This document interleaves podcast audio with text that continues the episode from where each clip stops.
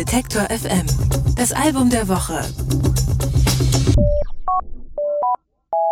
Die britische Künstlerin Little Sims macht Hip-Hop seit sie 16 Jahre alt ist. Jetzt ist sie 25 und kann schon auf diverse EPs, Mixtapes und zwei Alben zurückblicken.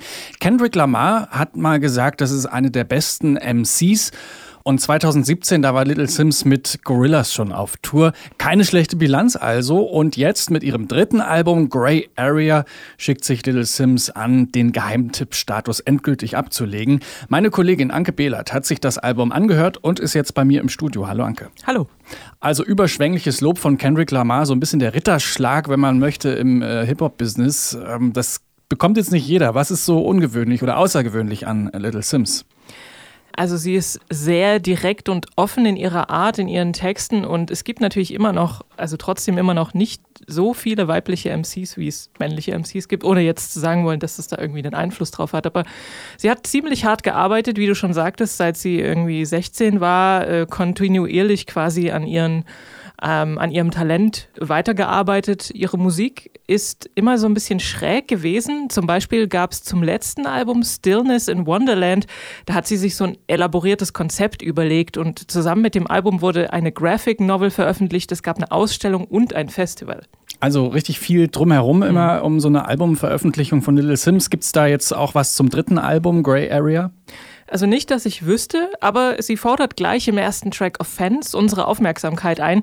Und zwar mit den Worten Me again, allow me to pick up where I left off. Bei ihr klingt das natürlich ein bisschen cooler. Me again, allow me to pick up where I left off.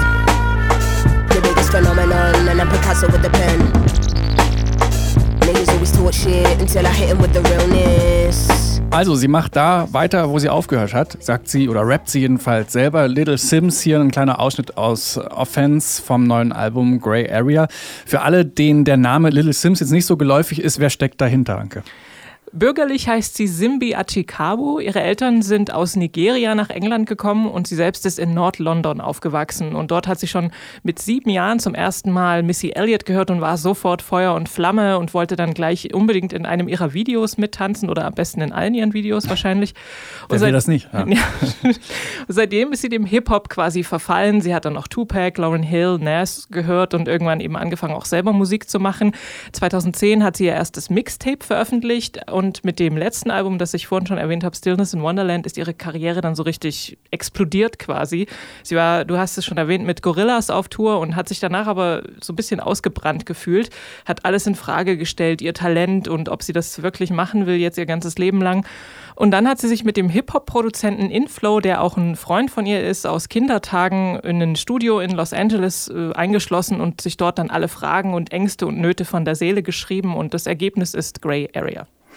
Vorhin hast du ja gesagt, dass ihre Musik immer so ein bisschen schräg ist. Ich hatte auch so den Eindruck von den Sachen von Stillness in Wonderland, die ich so kenne, dass das immer so ein Stück weit sperrig ist und sich irgendwie eine, eine Eingänglichkeit verschließt. Ist das jetzt bei Grey Area auch wieder so? Ein klares Jein. also es gibt jetzt nicht mehr diese ausgefallenen Konzepte, die ich vorhin erwähnt habe, sondern es sie, also ich habe es ja gerade schon gesagt, ihre, sie kehrt ihr Innerstes nach außen im Prinzip. Und die Musik ist jetzt auch etwas eingängiger, slicker, könnte man sagen. Wie wir im Rap-Business sagen. ja, genau. Also sie geht einfach besser ins Ohr und man hat irgendwie das Gefühl, also sie ist nicht anbietern trotzdem, aber man hat den Eindruck, dass sie jetzt ähm, ihre Stimme gefunden hat und weiß, wo sie jetzt hingehört in diesem Musikbusiness. Ihr Flow ist immer noch sehr beeindruckend, energetisch und messerscharf.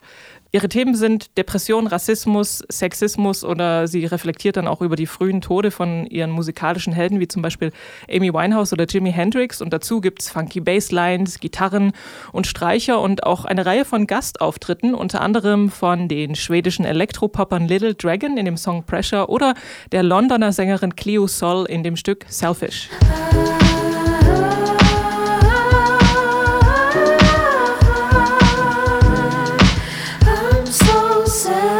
Got a very big ego embedded in me, that's the heritage ego. And them hey, they messing with the steez though. And now I'm here, can't entertain no bummy niggas, need my nigga fresh in a tuxedo. Kennen einige vielleicht von der Detector FM Playlist, lief bei uns eine Zeit lang in der A-Liste, also in der höchsten äh, Rotationsstufe. Zum Schluss die Frage, wird Little Sims jetzt die Geheimtipp-Ecke hinter sich lassen? Zumindest hat ihr ja das Songschreiben geholfen, dieses Loch, in das sie gefallen ist nach der Tour, hin, ähm, da wieder rauszukommen. Und ihre Stücke sind jetzt, ich habe es ja gerade schon erwähnt, eingängig und trotzdem kompromisslos. Von daher wäre ihr das jedenfalls sehr zu wünschen. Und ich äh, lasse mich hinreißen und sage, ja, sie wird es schaffen. Vielen Dank, Anke. Grey Area von Little Sims ist unser Album der Woche. Alle Beiträge, Reportagen und Interviews können Sie jederzeit nachhören im Netz auf detektor.fm.